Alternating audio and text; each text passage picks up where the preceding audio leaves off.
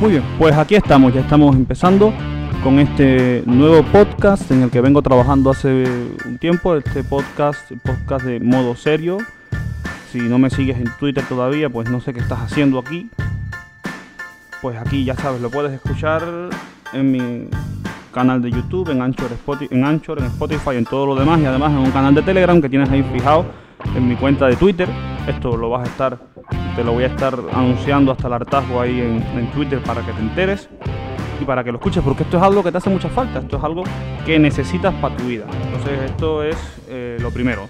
Llevaba varias semanas trabajando en esto y hace varias semanas que quería verlo estrenado, pero se nos calentó la, se nos calentó la cosa en, en Cuba con todo lo que ya todos sabemos y bueno, pues ha sido hasta ahora. Pues de esto va, en modo serio. Lo que básicamente lo que estamos haciendo es intentar abrir un poco la mente hacia temas en los que muchas veces estamos cerrados. Vamos a, a irlo mirando poco a poco aquí con nuestra... Esta es la, parte en la que te explico de lo que va a ser el podcast. Vamos a tener básicamente tres secciones. La primera en la que te doy consejos para tu vida, porque a mí me preocupas tú, me preocupa mucho y me quiero que estés muy bien y que seas feliz. Y por eso te voy a estar dando consejos constantemente para que seas mucho más feliz tanto en tu vida de carne y hueso como en tu vida virtual, claro, porque como ahora tenemos además de nuestra vida de carne y hueso una vida virtual en las redes y tal, pues te voy a estar dando consejos para que seas feliz, porque yo te quiero mucho y me preocupo por ti, porque te gastas tu tiempo en escuchar las mierdas que vengo yo aquí a hablar. Lo segundo es que hay que tener una actitud más abierta ante la vida y esa va a ser nuestra sección principal en la que vamos a hablar de personas, temas, opiniones, polémicas y vamos, yo te voy a estar arrojando cuatro o cinco datos aleatorios para que pues te enteres un poco, que a veces no te enteras, y yo tampoco. Y lo que vamos a hacer es abrir la mente hacia ese tema y replantearnos nuestra opinión. A veces tenemos una opinión cerrada y racional y yo creo que una parte importante del diálogo es conocer mejor aquello a lo que te opones. Así que eso es lo primero y es muy importante.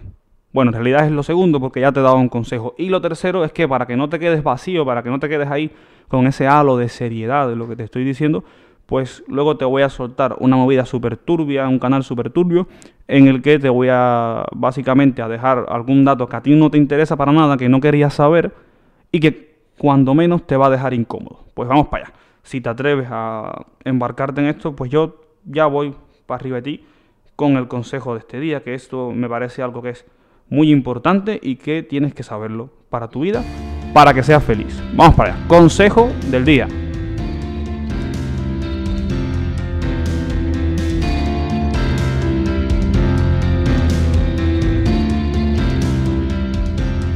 Pues para que veas, un consejo para hoy para tu vida en las redes sociales. A lo mejor, querido amigo, querida amiga, a lo mejor repetir el mismo saludo 74 veces en un chat no sea la mejor técnica de tiburoneo. Y fíjate que ya te estoy avisando que el tiburoneo no es la mejor opción. Yo, si puedes elegir, dile que no. Pero si ya lo estás haciendo, al menos ten un poco de originalidad. Porque al final, para lo que parece es que estás metiendo un cuchillo en un toma corriente y esperando que cada mañana ocurra algo distinto. Pues no. Si metes un cuchillo en un toma corriente, te coge la corriente. A no ser que vivas en Centro Habana, en 10 de octubre o en Santo Suárez. Ahí es bastante probable que no tengas corriente. Por lo tanto, este es mi consejo para hoy. No, no intentes lo mismo 100 veces esperando que tengas un resultado diferente. Vas a tener el mismo resultado. Te van a ignorar. Ella no te ama. Muy bien, pues este es el consejo de hoy. Espero que te sirva de mucho y que seas muy feliz con él porque me parece algo imprescindible para tu vida. ¿Ya está? Ya está. Muy bien, pues ahora vamos con nuestra sección principal. Vamos a hablar sobre un tema hoy ante el que opino que debemos tener la mente abierta.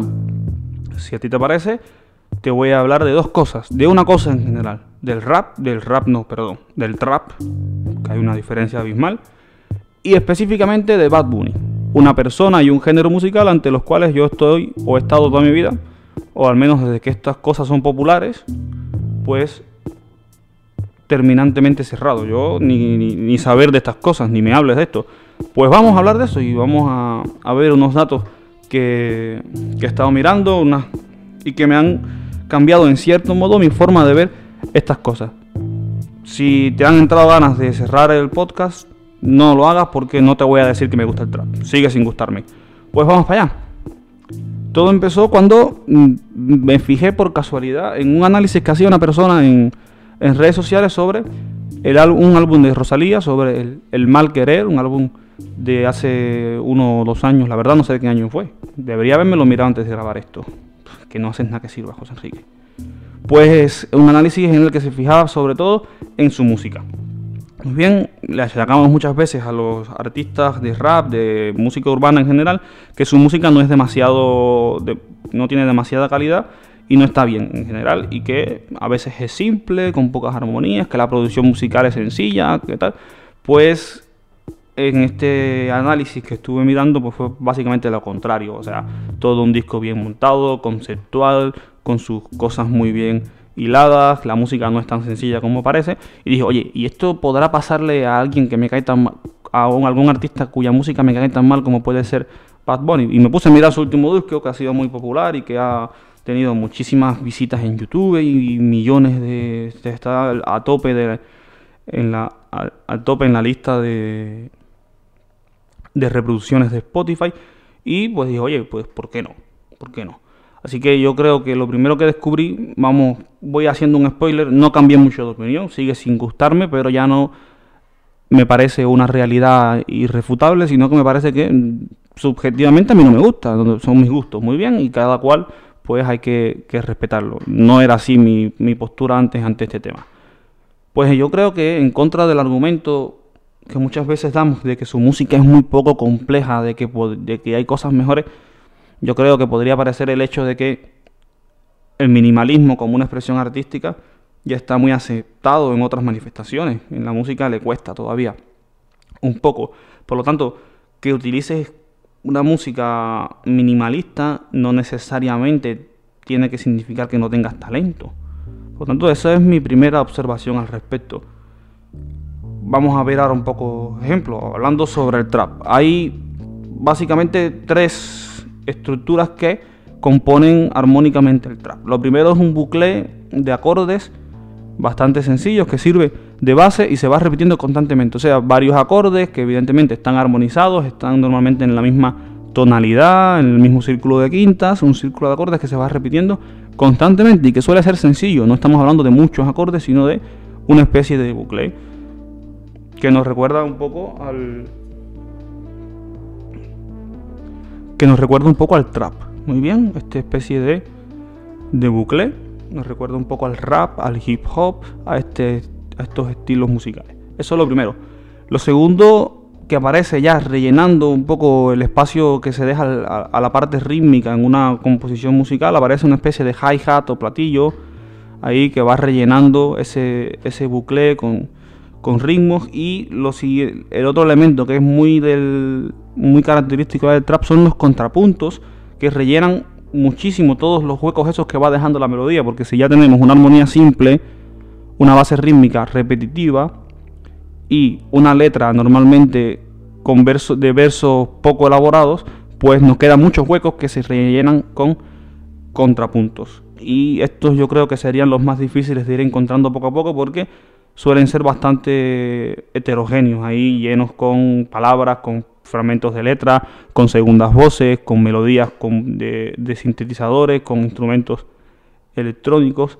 Y ahí va la cosa. Esto no es nuevo, ya está. En, si ya estabas pensando que el, que el rap era un. que el trap era un. Es que sigo confundiendo rap con trap, que es diferente.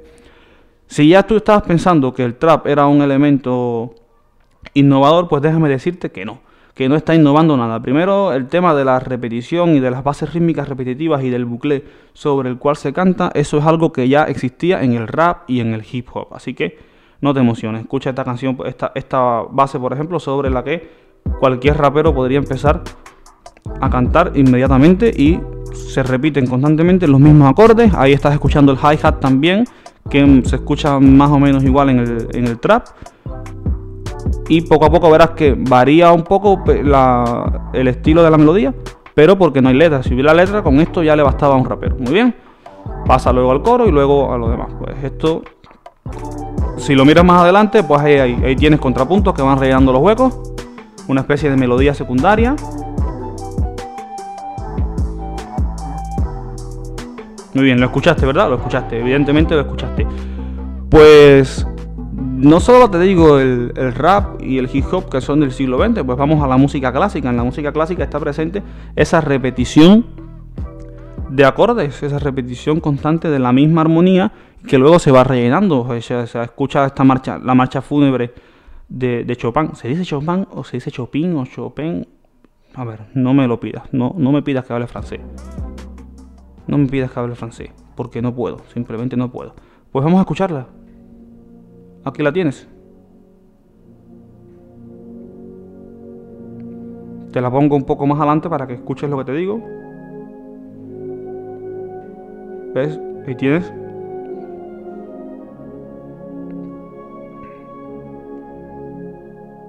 Si escuchas, tienes la melodía, pero justo en la base se repiten exactamente los mismos acordes. Puedes irlo viendo. Voy a buscarte ahora mismo alguien en YouTube que te lo tocan en el piano porque para que lo, se, se escuche muy bien, al final es exactamente lo mismo.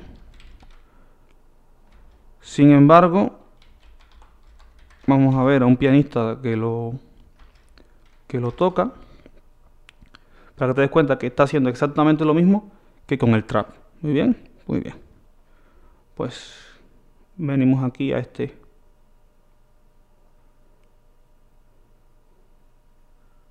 justo venga que no me quiero equivocar.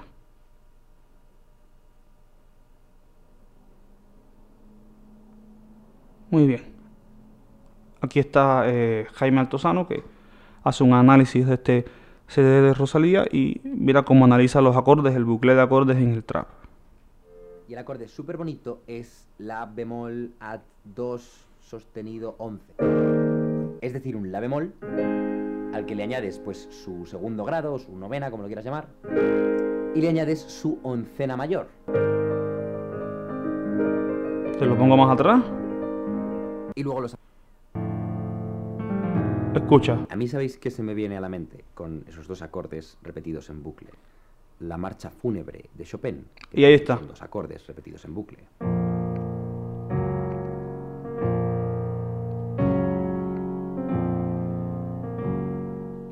Y eso es exactamente lo que estás escuchando aquí. Al fondo, constantemente. Dos acordes que se repiten en bucle constantemente. Ahí en el piano que se escucha mucho mejor y aquí con una orquesta. Muy bien.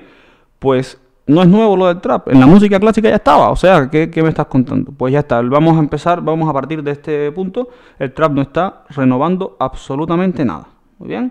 Pues ya saliendo, pasando de ahí, ¿cuál fue el gran vuelco que dio mi cabeza? Fue que me di cuenta de que todo todo lo que había detrás de esa opinión fue que a lo mejor mi forma de percibir un género musical en particular estaba condicionada por prejuicios hacia el trap y en particular hacia la imagen que transmiten algunos artistas que se dedican al trap. Entonces, ¿había consumido yo suficiente contenido de ese tipo para decir que objetivamente me gustaba? No, simplemente había una opinión eh, que estaba sesgada. Ya está. Eh, tenía ya unos, unos prejuicios instalados en mí y ya por ahí pues, me alejo de ese género. Ahora, ya te digo desde ahora que lo, me, paré a consumir ese contenido, a mirarlo con detenimiento. ¿Y qué me pareció? Pues lo mismo que opinaba antes. No me gusta para nada, pero ahora sí soy consciente de que no puedo decir que es objetivamente mala música. Puedo decir que desde un punto de vista eh, subjetivo y una opinión mía, no me gusta ese tipo de música. En el caso particular de Bad Bunny, mucho menos. Su imagen y su forma de, mm, de manejarse no es algo con lo que yo conecte, a diferencia de mucha gente que a lo mejor puede conectar con eso. Y me parece bien. Pero en general no me gusta su música. Un criterio puramente subjetivo, como ya dije. Ya que yo evidentemente no tengo la capacidad para juzgarlo. Para jugar sus canciones. Al menos no en cuanto a producción musical. Ya el tema de la letra que tenga en sus canciones ya eso es otra cosa ya eso es algo que evidentemente apoyo 100% el reírme de eso con mucho, con mucho humor porque te encuentras cosas muy interesantes ahí. En fin, estereotipos y todo este tipo de cosas que te ves en sus letras. Bueno, al final yo creo que tiene un mérito. A lo mejor no el mérito de ser un artista brillante, como muchos lo quieren como muchos lo quieren encuadrar, hay un artista de la categoría de muchos otros con mucho talento y mucho tal. No, no, no creo. Yo creo que es un excelente personaje público que ha sabido crear un producto y que ha sabido venderlo muy bien. Y al final es algo que ya está inventado en el mundo de la cultura pop en general, no solo dentro de la música, sino dentro del mundo del entretenimiento en general. Y el hecho de que lo hagas no tiene que significar que no tengas talento, sino que tu talento está enfocado en otro punto. Ya hay muchísima gente que vive del mundo del entretenimiento, muchos, incluso del mundo de la música, sin tener una formación profesional, sin tener unas habilidades, sin tener un talento natural, sino que simplemente estamos en otros tiempos, con otros tipos de, de instrumentos y es perfectamente loable que sepas utilizarlo o te sepas rodear de gente que sepa utilizar estos nuevas, estas nuevas formas de crear contenidos que luego pueda conectar con un público determinado. Y esto es algo que, en mi opinión, Bad Bunny hace bien. Muy bien. Aunque no me parezca eh, a mí un tipo de, música que yo vaya a consumir, me parece que objetivamente, como, como vendedor de un producto, lo hace muy bien. Luego están los que reivindican su papel con, dentro del compromiso social. A ver, esto yo creo que es un mito que, un mito que, tumbar, música triste de tumbar mitos. Definitivamente, a ver, defiende todo lo que quieras a Bad Bunny como un luchador social, pero ya te digo yo que las causas con las que se ha solidarizado o con, en las que se ha apuntado, si bien está muy bien y me parece genial que utilice su imagen y su influencia para apoyar este tipo de causas, no lo veo tampoco como un pionero en esto, no es el primer artista, ni siquiera el primer artista urbano que se preocupa por estos temas. Y casualmente, todas estas cosas que ha hecho le han resultado muy inteligentes a nivel de mercado. Entonces, no digo que esa sea su motivación, no estoy asumiendo arbitrariamente que esa sea su motivación principal, pero al menos conveniente sí que es. Entonces yo creo que le aplaudo el hecho de que se preocupe por estos temas, pero no es el gran, gran luchador social, ¿no? Es un artista que a lo mejor es consecuente con su forma de pensar y que la fama le está, y que aprovecha la fama en el buen la fama que tiene en el buen sentido. Ya está. Más ya de ahí no pasó. Listo, eso, eso, ya está. Si tú opinas algo distinto, mm, dímelo, déjamelo saber, escríbeme. Eh, ahí tienes, ya está. Bueno, bueno, pero sí, o sea, ya fuera música triste, ya está. Pues ahora sí, ante este tipo de posturas, lo que yo opino es que hay que estar dispuestos a huir de las de, de las posturas radicales hacia cualquier extremo. O sea, ni yo ni super fan ni hater total. O sea, ya digo, no me gusta y respeto que a ti sí. Eh, lo quise hacer y efectivamente yo me acerqué con una mente abierta al contenido, intenté consumirlo, intenté mm, analizarlo objetivamente y que me encontré que comprobé que mi manera de ver las cosas no cambió. O sea, yo opino que es un gran comunicador visual, que es lo que estudió, un buen vendedor de productos. En efecto, hoy en día millones lo compran sin siquiera pensarlo porque les gusta y no es, no es el único no es el primero, no será el último. Al final, más que un artista, me parece una marca y me parece bien que eh, sepa aprovechar ese sepa aprovechar esa influencia y ese nivel que ha alcanzado en tan poco tiempo además para eh, su crecimiento personal y para todas las cosas, todo el provecho que le está sacando. Muy bien, pues ahora vamos a nuestra tercera, esto es todo, ya está, esto es lo que iba a decir sobre, sobre y sobre el trap en, en general, pues vamos allá con la siguiente sección. Es que el asco no se provoca solo. Listo, si te creías que esto era muy serio, que esto iba a, terminar aquí con musiquita de y tal, pues no. Vaya, como te decía, esta es la última sección en la que básicamente pretendo bajarte alguna movida súper turbia que no te interesa para nada saberla, pero que seguramente te hará sentir, cuando menos, incómodo. Y lo que vamos a hacer hoy, cortesía de mis queridas amigas Claudia y Natalie, que tienen un grupo de WhatsApp súper chulo, del que te voy a dejar el enlace, si me acuerdo, por alguna parte. Tú búscatelo en Twitter, en YouTube, yo qué sé. Me imagino que en Twitter lo deje. Para que te unas al grupo y te enteres de cosas de este estilo, si, si te van estas, estas movidas. Pues que eh, se supone que unos, un grupo de investigadores ha descubierto una especie de araña cuyos Machos atan y violan a las hembras. Muy bien, un minuto de silencio, pues todas las... Si alguna feminista está escuchando esto, pues...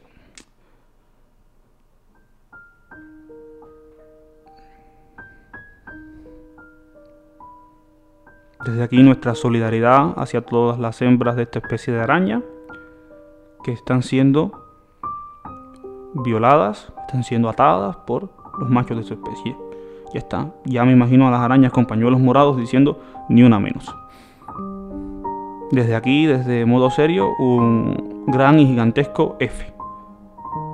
Muy bien, pues eso es todo. Vamos a hablar ahora sobre lo que pasa en realidad, que es algo que a mí me parece curioso y si a ti no te parece curioso, pues estás a tiempo de huir.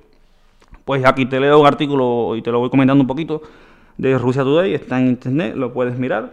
Eh, corroboré las fuentes, efectivamente las revistas estas que citan dicen eso y lo avalan en una investigación y en unos artículos científicos que están ahí. O sea, que la araña existe. No, esto no es una noticia falsa, ni es un bulo, ni nada de eso. Que después andan diciendo que te desinformo. Pues no, yo me, hago bien mi trabajo. Muy bien.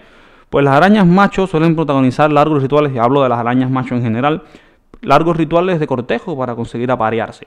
Pero este no es el caso de la especie, una especie, la especie se llama Thanatus fabrici. Thanatus de Thanatos, que significa muerte, fabrici, que viene a ser algo así como tela o por el estilo ya sabes el nombre por dónde va, ya sabes la araña por dónde viene. Cuyos ejemplares machos utilizan un método coercitivo, algo así como lo que hace la policía y las avispas negras en Cuba cuando la gente sale para la calle, métodos coercitivos, para forzar a las hembras a copular con ellos, según un reciente estudio publicado en la revista Animal Behavior, Conducta Animal. Las arañas a veces pasan horas atrayendo a las hembras para cortejarlas, las arañas normales. Por estos pero estos lo que hacen, estos van a lo que van, van y muerden. Ya está. Señaló una de las autoras de esta investigación, una chica que no se pronuncia su nombre. Está en una universidad y es muy buena, muy bien. Para parearse el macho pica con su veneno las patas de la hembra. Picadura, veneno, esto se está poniendo interesante. La gente de los fetiches raros, por favor, manténgase callada. Y la inmoviliza con telaraña. Esto ya vendría siendo BDSM, no sé cómo se llama eso. Eso que aparece en las 50 sombras de Grey, que les encanta a todo el mundo. Bueno, eso. Tras lo cual procede a inseminarla. Pues esto te muerdo, te amarro y te follo. Ya está. Esto, mm, mejor dicho, no puede estar. No sé, no sé cómo no se les ocurrió antes a las demás arañas.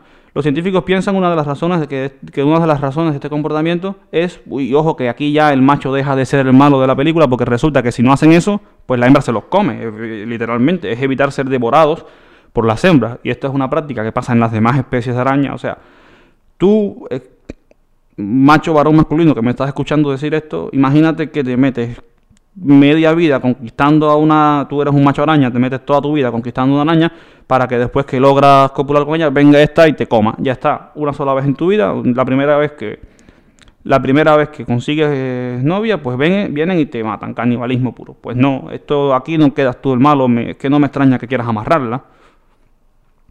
Es una práctica bastante frecuente durante la cópula de la araña, pero como el caso como es el caso de las viudas negras, las que son muy venenosas, que viven, que están por ahí por Australia, yo qué sé.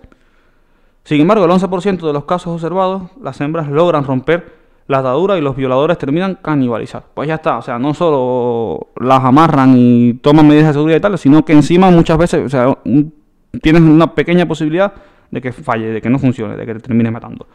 Pues ya está, esto es, este es el dato perturbador de hoy. Espero que, me imagino que no volverás a ver una araña de la misma manera en tu vida. Y ahora me imagino que los problemas y las luchas de género de nosotros los seres humanos no te parecerán tan graves. Ya me pronto veremos gente luchando por los derechos de las pobres arañitas hembras que tienen derecho a, consentir si quieren ser copuladas o no y a comerse después al macho después de la cópula. Pues eso.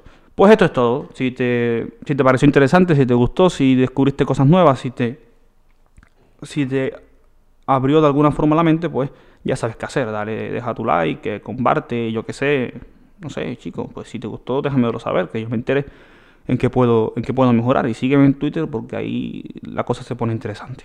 Pues ya está. Esto es todo por hoy. Muchísimas gracias por haber soportado, aguantado hasta este momento. Y ahora en lo que encuentro aquí una pista con la que nos podemos despedir. Yo creo que la misma que puse hace un rato, ¿no? Sí, bueno, pues muy bien. Esto ha sido modo serio. Muchas gracias por estar, por acompañarme, porque estemos juntos en este momento. Y nos vemos la próxima vez que no tengo muy claro cuándo va a ser. Venga, un abrazo, hasta luego.